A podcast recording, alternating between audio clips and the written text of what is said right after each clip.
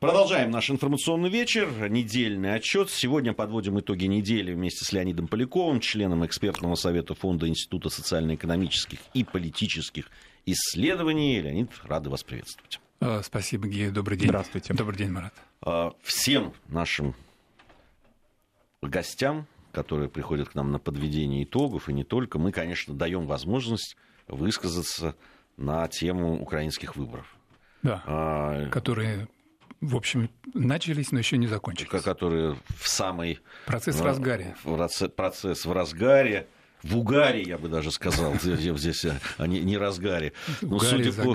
там. Мы, мы тут, да, мы тут обсуждали э, заявление Ирины Геращенко очередное, ага. где она предложила, требовала, короче, предложила, это, это я сейчас интеллигентно высказал, она требует завести уголовное дело. Пора сажать уже, да. Да, Зеленского а, из там, эм, того, что говорит его герой в сериале, понимаете? Да, да, да. Вот это, мы уже провели параллель э, с Маратом, да, там, как, как люди реагировали на Чапаева. Вот, да, да, да, да. Как, первые, как первые зрители этих самых бежали, которые, да. помните, прибытие которого да, сняли да, да, вот братья Люмьер. Все возвращается. Все да. возвращается. Ага, Я говорю, ага. не замутненный ничем взгляд вице-спикера Верховной Рады. Абсолютно. Потому что тут ни, ни, ни интеллект не мешает человеку, ни какие-то глупости. То есть не, не просто обычный избиратель принял все это за реальность, да. теперь уже на самом верховном высшем уровне да, то же самое. Конечно. Да? Знаете, это ведь действительно, где реальность, вот мы много говорили, наши политологи, особенно украинские политологи, когда говорили о ситуации на Украине с э, выборами, они говорили, ведь а, те люди, которые за Зеленского проголосовали, угу. они проголосовали не за Зеленского, они проголосовали за э, Голобородько, за, за, за вот человека, который в сериале... И «Слуги э, народа», И да? «Слуги народа», угу. да. Это они, они его ассоциируют. И видите, это действительно, видимо, так. Раз даже Геращенко э, уже требует за какие-то слова, которые употребляет киногерой Зеленского Ой, посадить вы, по-моему, сейчас родили такой замечательный мем «Даже Геращенко». Кружок кинолюбителей. Это будет уже так. Даже Геращенко. Вы знаете, что а, я, конечно, тоже, естественно, как а, все сообщество российских политических экспертов, с интересом наблюдал э, за этим процессом, периодически заглядывая на доступные телеканалы украинские, типа News One или там 112. А много часов проводил, наблюдая за, теми шоу, которые там проводились.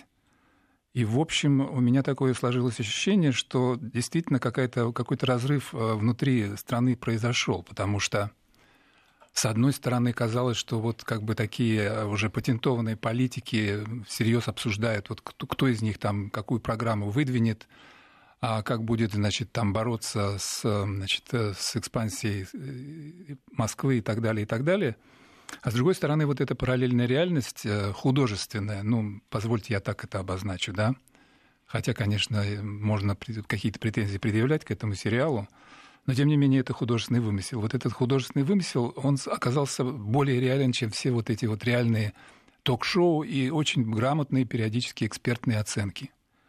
А, и это говорит о том, что на самом деле то, что произошло, когда действительно первое место, ну, причем с почти двукратным отрывом занимает человек, который к политике, в общем, имеет только вот такое художественное отношение, а сам по себе представляет, э, в общем, продукт, э, я бы сказал, такого негодования и ненависти к истеблишменту. Вот когда такое происходит, это означает, что действительно в этом государстве, если его еще пока можно называть государством, что-то очень-очень не так. Это первый мой вывод был. А, и я думаю, что впереди нас ждут еще очень интересные сюрпризы. Второе наблюдение, которое я сделал путем простого арифметического подсчета,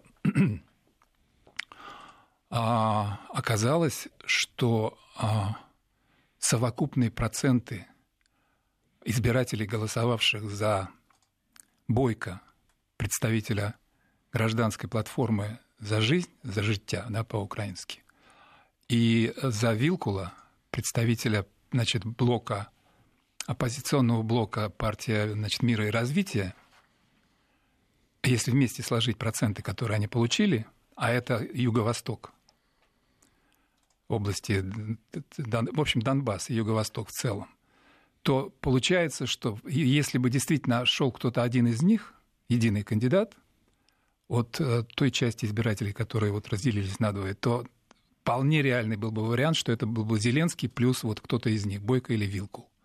То есть это, значит, э, второе наблюдение, которое, на мой взгляд, опровергает э, сложившиеся консенсусы насчет того, что там, значит, все подавлено, все задавлено, и, значит, люди как бы дезориентированы и не смогут артикулированно выразить свою позицию. А Причем... можно ли сейчас прогнозировать какой-то переход от этих а, кандидатов электоральный, плюс от Юлии Владимировны, какому-то из Ой, Марат, высших... это очень интересный вопрос, мы сейчас к нему перейдем, потому что на самом деле, конечно же, позиция вот этих э, почти 15%, почти 15 или даже чуть больше 15% вместе э, разделенных на уровне элиты, потому что партия была, вернее, сначала был, была партия регионов, она распалась вот на эти две Э, конкурирующие партии. И, повторюсь, если бы не эта внутриэлитная, ну, так сказать, лидерская конкуренция, то эффект был бы вообще поразительный. Ни, ни Порошенко, ни Тимошенко вообще бы не вышли на второе место. Вот. А, значит, теперь к вопросу о том, а, куда, куда эти голоса пойдут. Ну, мне, мне понятно, что вряд ли за Порошенко. А что может предпринять э, Зеленский, чтобы перетянуть на свою сторону а, вот этот очень большую, большую часть электората, в общем, вместе больше 15%. Если действительно удастся перетянуть, то гарантия, 100% гарантия, что он уже выходит, то есть он без, безоговорочный победитель. А условия очень простые и понятные. Если, скажем, для Лешко, вот депутата, претендента от э, значит, партии радикальной, сам факт при приезда Бойко в Москву и разговор значит, с президентом России на тему что мы будем делать дальше и как мы можем строить отношения, уже является криминалом, и за что, так сказать, Лешко вот в, в обнародованном ролике получил достаточно, так сказать, крепкий тумак от, от самого Бойко. Очень красивое зрелище, рекомендую посмотреть. Не один. И не один, да. Причем очень профессиональные такие удары. Мне нравится. Вы знаете, вообще, э, мне кажется, это такая народная э, забава в Верховной Раде бить Лешко. Его, его, его столько раз били уже. Это просто э, меня удивляет его, с какой настойчивостью он продолжает нарываться. Как на его жизнестойкость. Какой-то да, мальчик для битья. Вот он, реальный, он абсолютно. Реальный, да, да. Вот он же стоит, он знает. Такое ощущение, что Причем, это часть имиджа да, уже. Да, да. вот он стоит рядом, сидит Бойко, он его оскорбляет до тех пор, пока тут не встает и не бьет его. Там, ага. надо, я согласен с вами, достаточно профессионально. потом, значит, заваруха, потом он, он, да, он говорит, так я продолжу, говорит, говорит Бойко, Личко, и тут же получает. Бойко понял это прямо. Да, я, я, продолжу, продолжу, продолжает. Продолжаем да, разговор. Да, в очередной раз отправляет его Продолжаем в нокдаун. разговор, в известной сказке про Винни-Пуха, да? да? Вот, значит, э, условие, конечно, только одно, что если Зеленский действительно продемонстрирует вот а, готовность а, в случае своей победы и интронизации, так выражусь, а, значит, легальной в качестве президента будущей Украины э, продемонстрирует готовность и даже, может быть, даст заверения какие-то на этот счет. Хотя, в общем, верить украинским политикам, в общем, как история показывает, не всегда можно, далеко не всегда, то тогда можно рассчитывать на то, что действительно электорат Юго-Востока, ну, не весь, потому что, конечно же, отторжение довольно значительное, в принципе, там от всего истеблишмента, но может проголосовать за Зеленского. Поэтому такой прогноз можно сделать, но вы знаете, у меня вот какой, лично у меня вот какой прогноз. Поскольку Порошенко, а, независимо от того, что произойдет от, э, после дискуссии на стадионе, тоже еще, так сказать, шоу то будет, да, понаблюдаем. А независимо от того, что произойдет на этом стадионе, мне кажется, что Порошенко располагает довольно серьезным административным ресурсом в лице избирательных комиссий, правоохранительных органов, ну и, так сказать, доброхотов, добробатов и прочих, так сказать, силовых таких вот а, подразделений, которые, понимая, что заставка, вот, э, будут работать, э, и уже, уже работают, я думаю, что называется, на всю катушку для того, чтобы обеспечить, ну, скажем, результат 51 на 49 в пользу Порошенко. Вот мое предсказание такое – и дальше, мне кажется, что а, мы стоим накануне вот такого дежавю 2004 года, когда в первом туре, во втором туре победил Янукович, Ющенко, а собрался, ну, Майдан, не Майдан, но, так сказать, э, достаточно внушительное число людей, которые в результате заставили пойти на так называемый третий тур. И я не исключаю такого разворота событий, потому что, с одной стороны, у Порошенко выхода нет, и он должен, он должен побеждать.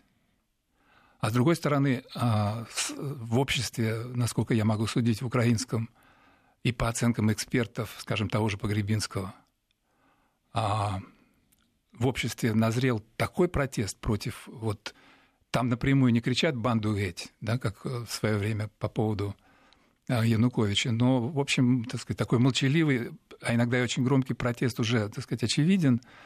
А, так что мне кажется, что вот ближайшем будущем мы будем свидетелями именно такого развития событий. А мы что-то знаем, какую-то информацию владим о команде Зеленского, помимо сценаристов, да, кинематографистов и политтехнологов, которые с ним работают? Он готовит каких-то людей а, уже конкретных в его окружении, которые, Насколько возможно, я читал, так сказать, его, его интервью, в основном у него, так сказать, такие художественные выступления. Особенно мне запомнилось одно выступление на, на тему, значит, э, оно совершенно не печатное, просто повторить ни одного слова из этого выступления нельзя. А, но оно очень такое яростное, очень-очень откровенное. Это вот, во-первых, значит, ну типа, что вообще никого нельзя взять, в принципе, потому что все, ну и так далее, многоточие.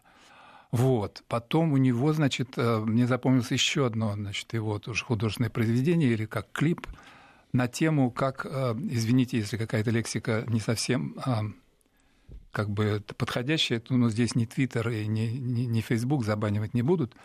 А я просто цитирую самого значит, Зеленского, как а, украинец становится хохлом. Не знаю, коллеги, видели вы это или нет, этот отрывочек. Вот. Собственно говоря, по, по этим двум роликам а, можно представить себе, что там пустыня, что просто никого вообще нету. Что вот ролик «Как украинец становится хохлом», он начинается с того, что украинец родился, он еще маленький никто, но тут же, значит, надо занести врачу и так далее. То есть тотальная коррупция снизу доверху от момента рождения до смерти. То есть он там не развивал этот сюжет до, до, до кладбищенских дел, но получается, что все вокруг коррумпировано. Поэтому у меня, так сказать, э, только один вариант остается, что, может быть, а, он опять позовет Саакашвили. А если Саакашвили, значит, команда ГИА, значит, э, ваших соотечественников. Ничего не могу сказать плохого про них, но вот как вариант. Давайте я скажу тогда, если вы не можете. Вот. Ну по поводу способности Саакашвили что-то сделать, понимаете, это...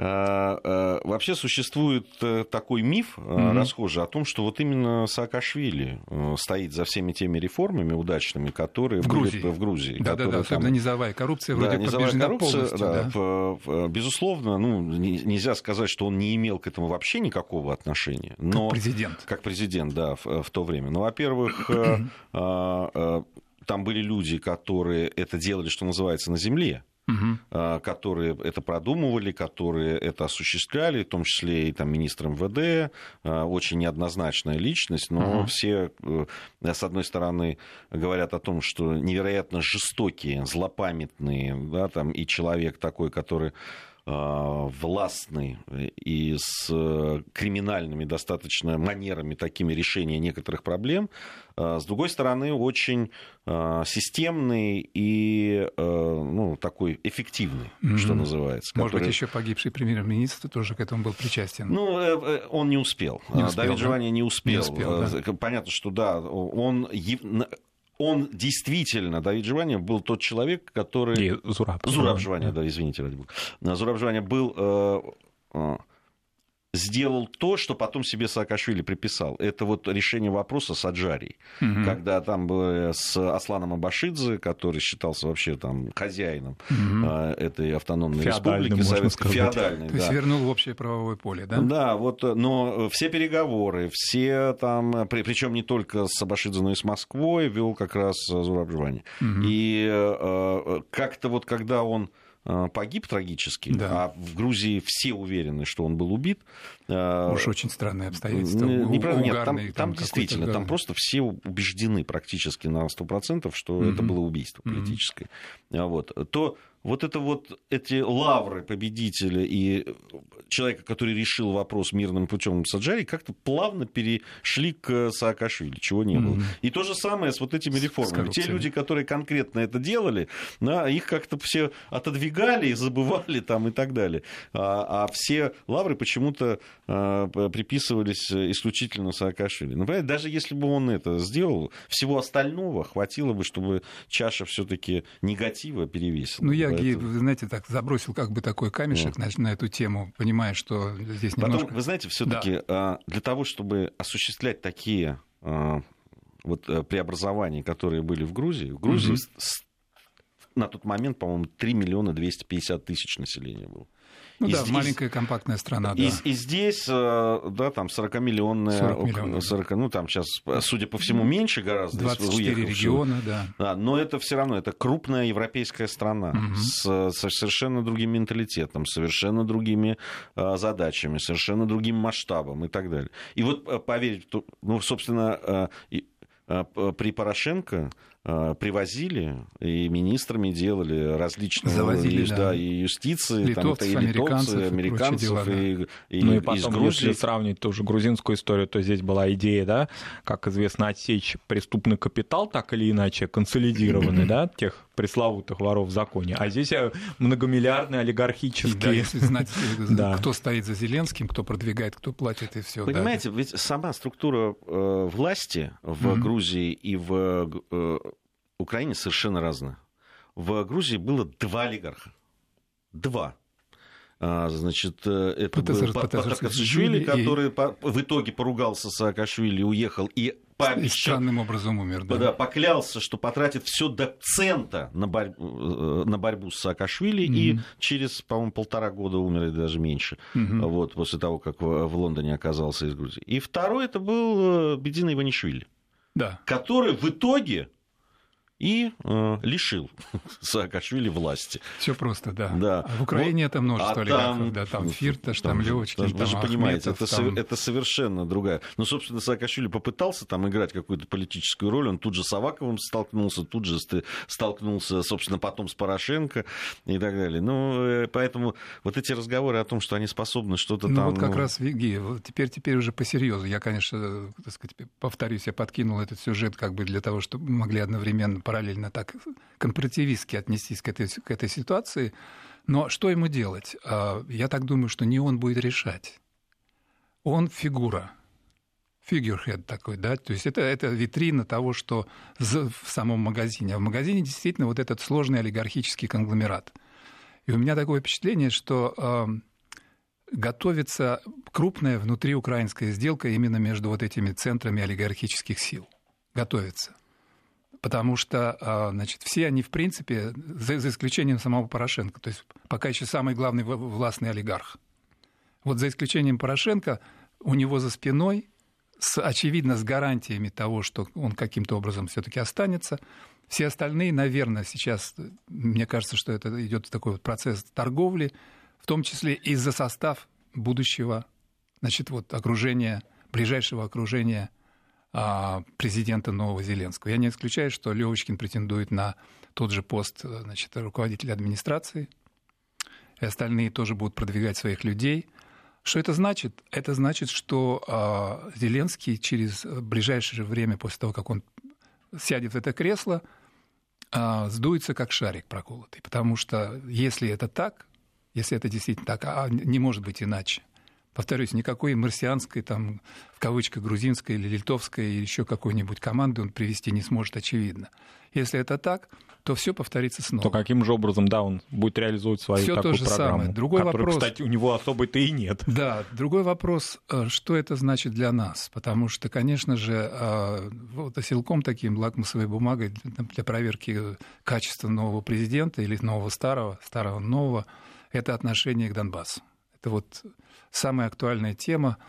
Пока, судя по тому, что, в принципе, он говорит, нас вот ездил он пока, так сказать, перед первым туром, особенно вот во Львове, когда его напрямую спрашивали, чей Крым, чей Донбасс, он, конечно, говорил, хлопцы, наш Крым, наш Донбасс и так далее. Это каким образом наш, непонятно, но заверения такие делались. Вот если действительно а, начнется экзальтация вообще на эту тему дальше, националистическая, и милитаристское, то мы можем получить э, крайне опасную смесь, потому что когда вот такая команда будет э, скомплектована из э, людей, которые на время договорились, и каждый из них будет играть свою игру и будет использовать Донбасс как разменную карту, можно ожидать всего, в том числе и в течение этого года. А Но... можно ли ожидать каких-то идеологических изменений внутри отношений к языку, к церкви, взаимоотношениям с Европейским Союзом, с меньшинствами? А, Марат, ну вот правильно, вы перечислили повестку с нашей точки, с нашей точки. В общем, э, объективно и снутри украинской точки зрения это ту повестку, которую должен иметь у себя на столе новый президент. Сто процентов, да? То есть и это здесь и Томас, и вообще отношение к церковному вопросу, о том, к тому, что происходит, когда просто традиционные общины выбрасываются и конфискуется их имущество. Действительно, ориентация, нужно добавить еще стремление в НАТО, в блок НАТО обязательно, да, что почти, почти в Конституции, по-моему, записано, да, даже записано, записано. именно в Конституции. Я не думаю, что произойдет отказ вот от этих установок на то, чтобы создать свою национальную церковь. Я думаю, что отказа не, не произойдет.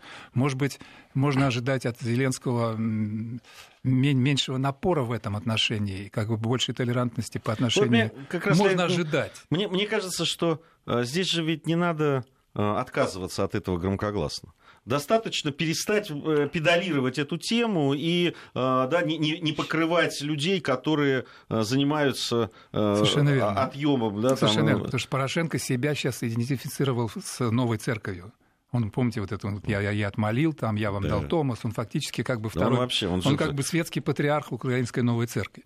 Зеленский в этом смысле дистанцирован, и, конечно, для него, наверное, было бы более естественно а, продемонстрировать, что в Украине действительно церковь отделена от государства. Поэтому здесь можно ожидать какого-то послабления, а не такого напора. Что касается русского языка, было бы тоже разумно как бы отказаться от вот этого вот прессинга, то, о чем вы говорили в прошлой программе, когда, скажем, там за русское слово в публичном месте чуть ли не суд Линчина там происходит. Я думаю, что тоже можно ожидать этого. Но, повторюсь, поскольку это будет конгломерат, и поскольку Зеленский это только, так сказать, э, фигура, которая представительствует какую-то теневую команду, вот, а внутри этой команды будет идти жесточайшая борьба за окончательное влияние и за передел вот, так сказать, той собственности, которая, останет, которая начнется неизбежно после ухода Порошенко из этого кресла, если он уйдет, оговорюсь вот, то можно ждать самых неприятных сюрпризов, потому что в этой борьбе, в общем, а, как это, значит, победитель берет все.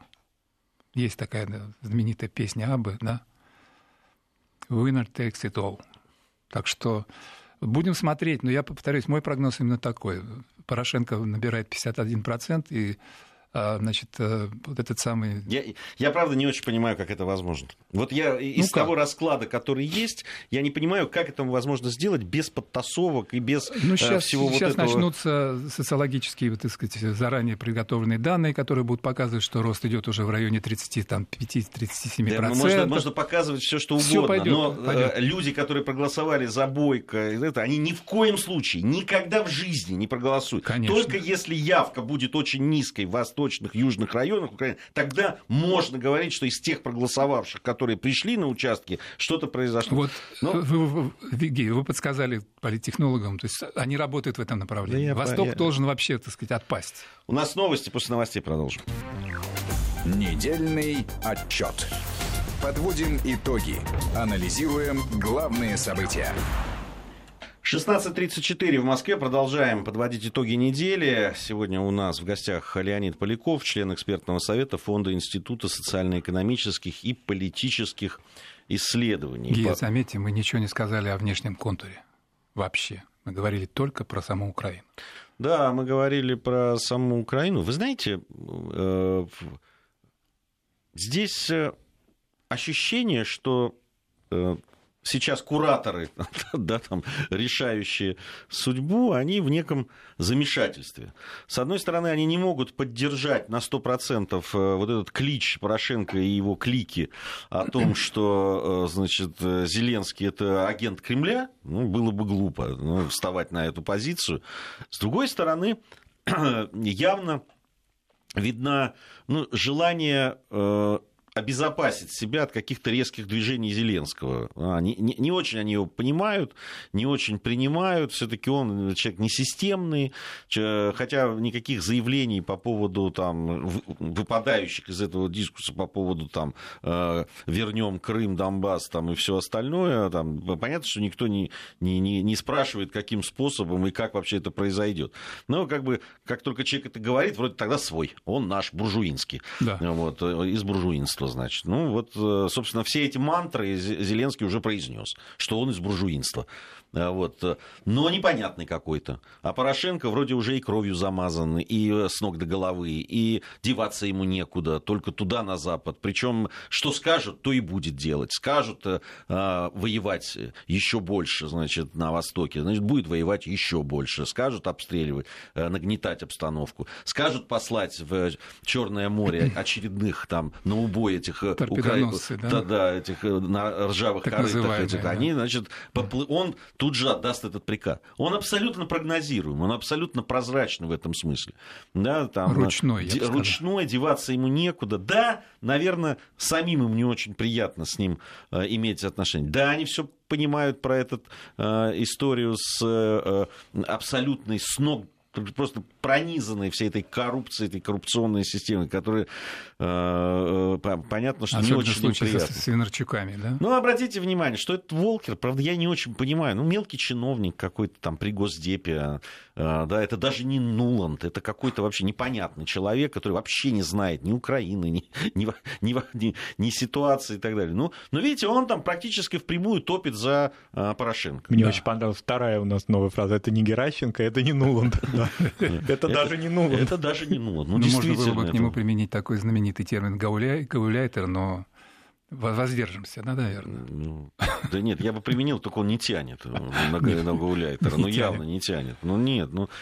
А, все-таки там, ну, гауляйтеры-то они по партийной линии же. Я бы сказал, полномочный представитель президента США на территории Украины. Ну да, он так и есть. Другое дело, что его вот эти вот представители выбрали вот этого человека, который вообще ниоткуда взявшийся. Ну правда, он там какой-то, ну мелкая сушка госдеповская. Вот, я не случайно напомнил о том, что внешний контур мы не трогали, потому что это как раз ситуация, которая очень-очень э, сложная и непрогнозируемая. Вот вы правильно совершенно напомнили, что сам Порошенко, хотя он максимально управляемый, но он одновременно максимально дискредитирован. Я бы сказал так, а для Запада, для Штатов тоже, а, что бы ни говорили, все-таки важен фасад, а именно фасад, связанный с тем, что они продвигают демократию во всем мире. И они, конечно же, как бы заинтересованы в Украине в том смысле, что Украина должна выступать в роли контраста России диктатура, тоталитаризм, авторитаризм и так далее. А вот мы, а вот мы помогаем демократии украинской, вот она какая. да? Знаете, я, я бы с вами согласился, Леонид, если бы не нацики. Но если бы не вот эти вот э, шествующие с Бандерой и в, в, факельные шествия там и так далее, если бы не антисемитские и какие-то... Все, что, э, Гей, все, что я говорил, я говорил заранее в больших кавычках. Но они же все-таки им должно Фасад это прийти. Должно, конечно, но они ничего не могут сделать, потому что потому что они видят, что это вот этот, этот так называемый нацики, вся эта группировка, очень эффективное средство в поддержании антироссийского русофобского настроения во многих слоях украинского общества, так или иначе. Да? Это инструментально. Понятно, что никогда они не могут, не будут. Хотя мы помним прекрасно, что после войны или даже в ходе самой войны американцы не гнушались нацистскими, скажем, учеными, то есть людьми, которые состояли в НСДАП, они их брали под защиту, и не только их, да. Так что для них, в принципе, если это выгодно в борьбе с Россией, особенно сегодня, пойдет и это. Не напрямую, но косвенно. Но я это говорю вот к чему. Понимаете, с одной стороны, нужно выдерживать вот этот демократический либеральный фасад и как бы демонстрировать, что вот смотрите, рядом такая мрачная, значит, тоталитарная Россия. А с другой стороны, а, конкретно интерес в том, чтобы на этом посту был человек абсолютно управляемый. И в этом смысле Зеленский с вот этим внутренним конгломератом, а, который непредсказуем, создает для них реальную большую проблему. Они, американцы страшно не любят непредсказуемость. Вот просто вот это их черта они, они всегда примитивно, точно высчитывают, что нужно делать, как, и дол, долбят по этому плану. За счет этого, кстати, они очень негибкие, оказывается, во многих ситуациях. Как, например, в Египте это происходило. Да, да, да, совершенно верно. Когда встречается с неожиданной ситуацией, план уже есть. они следуют вот этому шахматному правилу. Лучше играть по плану, чем без плана. Но бывает же проигрышный план. И в этом смысле, э, понимаете, вот этот внешний контур, который поддерживал до сих пор вроде бы условия существования государства Украины в определенных рамках, он теперь начинает плыть. Я думаю, что к тому же противоречие между Вашингтоном и а, не то чтобы Брюсселем в целом, но отдельными так сказать, составными частями Евросоюза, из которого вот-вот должна выйти Великобритания вроде бы, да, такой верный и надежный союзник Соединенных Штатов, а противоречие между континентальной Европой и Вашингтоном, здесь тоже Украина попадает, в общем, в неопределенную ситуацию.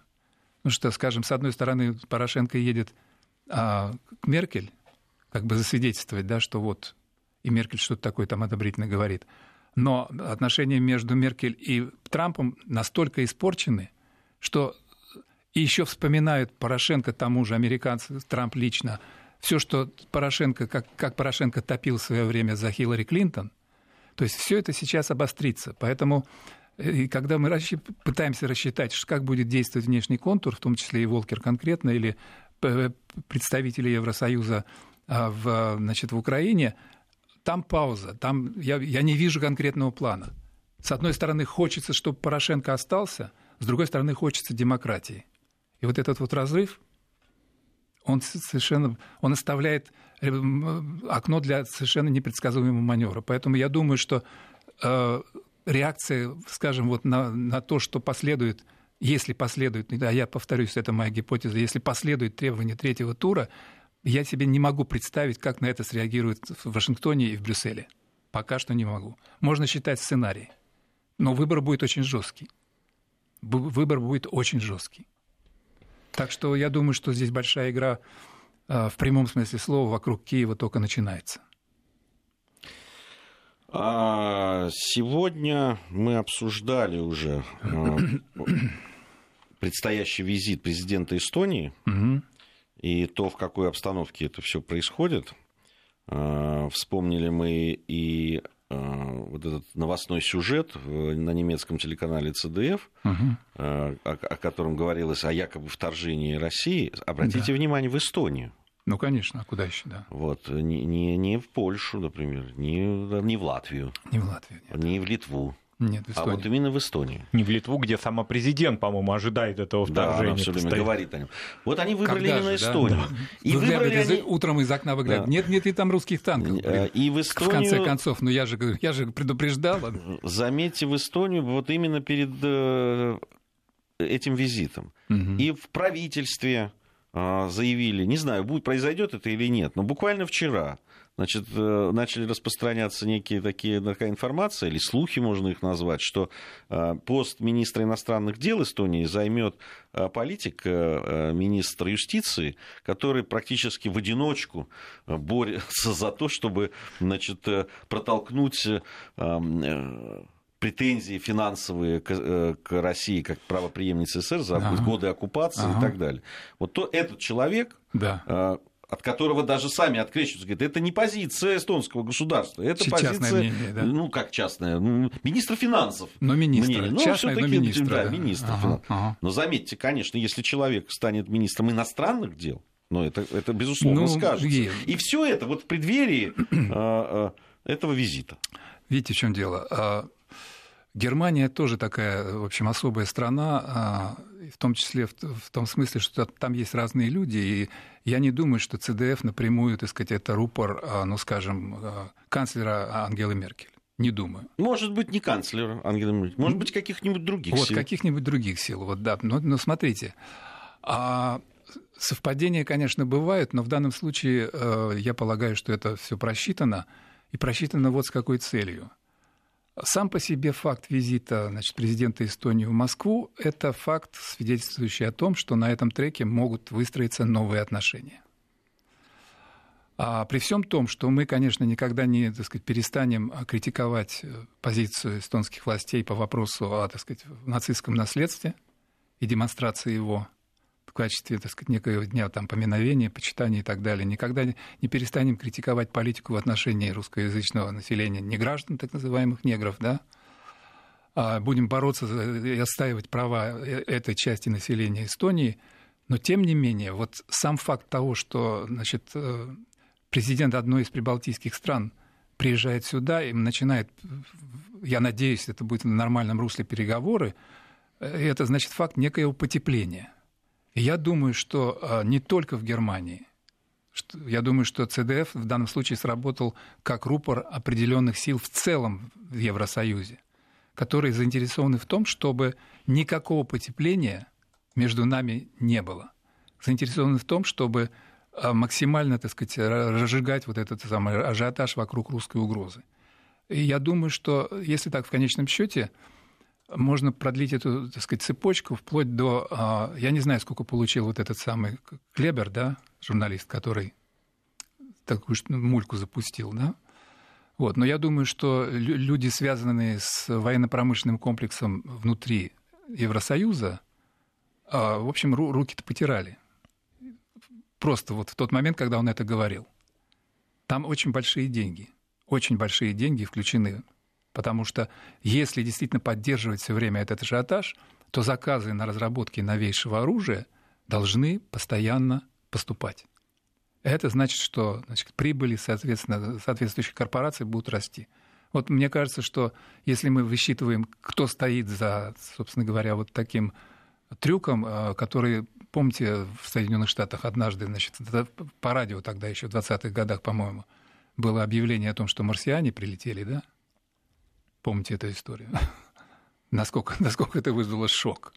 Вот, но в данном случае, конечно, это вот э, грустная шутка, но, повторюсь, я ее расшифровываю именно таким образом. Ну да, мы с Гей же вспоминали и грузинскую такую шутку недавнюю, да, но та с моей стороны была просто идиотской шуткой, без каких-то глубоких политических корней, да, вот здесь, может быть, это просто и такая общеевропейская история, грузинская, в кавычках, шутка о вторжении России на территорию Грузии, вызвавшая ну, повторюсь, панику повторюсь, среди На мой взгляд, это не случайно. Значит, первое, э, намекнуть на то, что визит э, эстонского президента в страну, которая в эту же Эстонию вторгается практически, э, это, так сказать, нонсенс, и это должно быть, может быть, даже вообще исключено, то есть, чтобы визит не состоялся. А во-вторых, поддерживать этот ажиотаж для того, чтобы с него состричь, грубо говоря, очень приличные бабки на военных заказах. И в этой связи, может быть, и это был такой долгосрочный это и план а, президента Эстонии а, такого этапного да, ее визита. Сначала она заявляет о посещении посольства, да, подготавливает общественное мнение.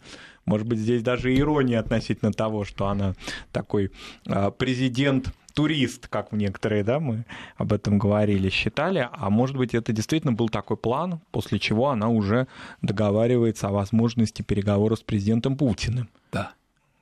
То есть она готовит общественное мнение в течение там, двух недель. Ну, тут фактически. сейчас многие хотят встретиться с президентом Путиным. Вот я обратил внимание на встречу значит, вот этого пострадавшего от якобы новичка, якобы пострадавшего англичанина, да, вот, Чарльз Роули вместе со своим братом Мэтью, который в инвалидном кресле, посол наш в Лондоне, Александр Яковенко его принял, значит, была беседа и очень такие разные отклики на эту тему.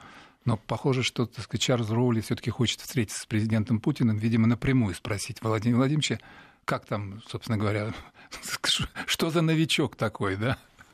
Вот. Но, конечно, шутки шутками. Мне кажется, что это а, тоже вот такая, как бы, значит, провокация, запущенная с целью, чтобы она играла долго. А, ну, немножечко перенесемся на, на Британские острова – Сейчас а, там, вы знаете, вот этот Брексит то ли будет, то ли нет. 29 кстати, 20, я поздравляю всех, кто был против выхода из Великобритании из Союза. 29 а марта в 23.00 по Гринвичу ничего не случилось. Британия по-прежнему там. Теперь, значит, следующий дедлайн 12 апреля, как раз день космонавтики. Не знаю, как это вот у них получилось. Улетят, думаете? Вот, посмотрим. Как Нет... в том анекдоте. Да-да-да, посмотрим. Там сейчас идет, так сказать, такая неразбериха, но это отдельный сюжет, не буду в него погружаться надолго. Вспомню только вот что. Значит, а, Мэй пытается сейчас договориться со своим заклятым другом, значит, э, Джереми Корбином, то есть лидером лейбористов. Вроде они как бы собираются какой-то выработать совместный проект, чтобы, наконец, Палата общин приняла какой-то, хоть какой-то план, чтобы с ним можно было приехать в Брюссель и сказать, ребята, вот, собственно говоря, такой план, поэтому дайте нам отсрочку до 22 мая, мы выйдем из, до 22 мая, потому что 23 уже выборы в Европарламент. Но в то же время та же самая госпожа Мэй не упускает случая назвать Корбина неподходящим человеком для того, чтобы он был премьер-министром Великобритании. За что? За то, что он в свое время, когда я сказала, что он новичок, что на нас совершена атака химическим оружием со стороны России, Корбин скорее доверял Путину, чем собственным разведывательным значит, службам.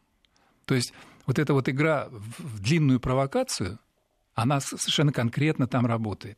Поэтому я не исключаю вот, насчет вот этого самого на, провокационного значит, выступления ведущего ЦДФ, это все включается именно в эту игру. Большую игру против России на всех фронтах, на каких только можно. Не упускают случая они это делать. Поэтому, ну что, что можно сказать? Э, на войне как на войне. Нужно быть готовым к этому.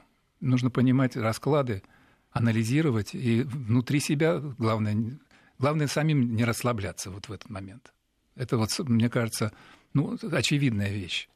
Ну, а что касается вот перспективы встречи на президентском уровне, я думаю, что так или иначе, э, действительно, вот это, мне кажется, очень правильная позиция и правильная стратегия двухсторонних отношений.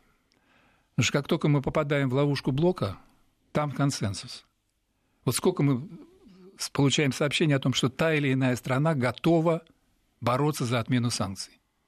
То венгры периодически об этом говорят, то да, австрийцы, австрийцы да, буквально то сегодня. итальянцы, скажем, новое правительство коалиционное, помните, да, когда они шли к власти, там требования были отменить санкции, выйти из ЕС и так далее. Как только они попадают в блок, все, значит, все эти благие начинания тут же, так сказать, прекращаются, их давит не то чтобы дисциплина, но понятно, там есть, так сказать, вещи, которые обязывают, там не, не рыпнешься, что называется, да, Евросоюз в этом смысле жесткая структура, хотя внешне кажется очень такой аморфной, ничего подобного.